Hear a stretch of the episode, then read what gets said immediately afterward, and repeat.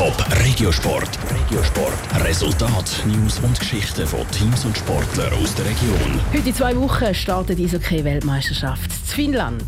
Um sich vorzubereiten, hat die Schweizer Nationalmannschaft am Wochenende zwei Länderspiele und so Zweifelden. Da freuen sich natürlich auch die Mitarbeiter von der Güte Zweifelden darauf, dass eine Nationalmannschaft auf dem Eisfeld begrüßen dürfen. Schanin gut. Es ist eine besondere Ehre, die Nationalmannschaft auf ihrem Eis zu begrüßen, sagt der Eismeister Markus Lenzlinger. Aber nicht nur das. Die Freude ist natürlich riesig.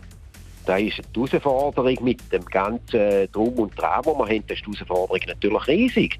Und die Freude ist umso grösser, wo wir haben bei uns aussen. Weil das ist die Schweizer Nationalmannschaft, das ist natürlich nicht alltäglich. Eine dieser Herausforderungen sei, die Werbung unter dem Eis auszutauschen.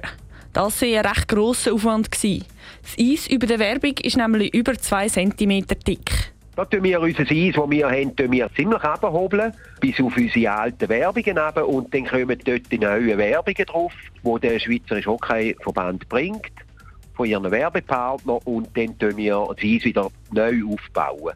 Eine andere Herausforderung ist die Temperatur.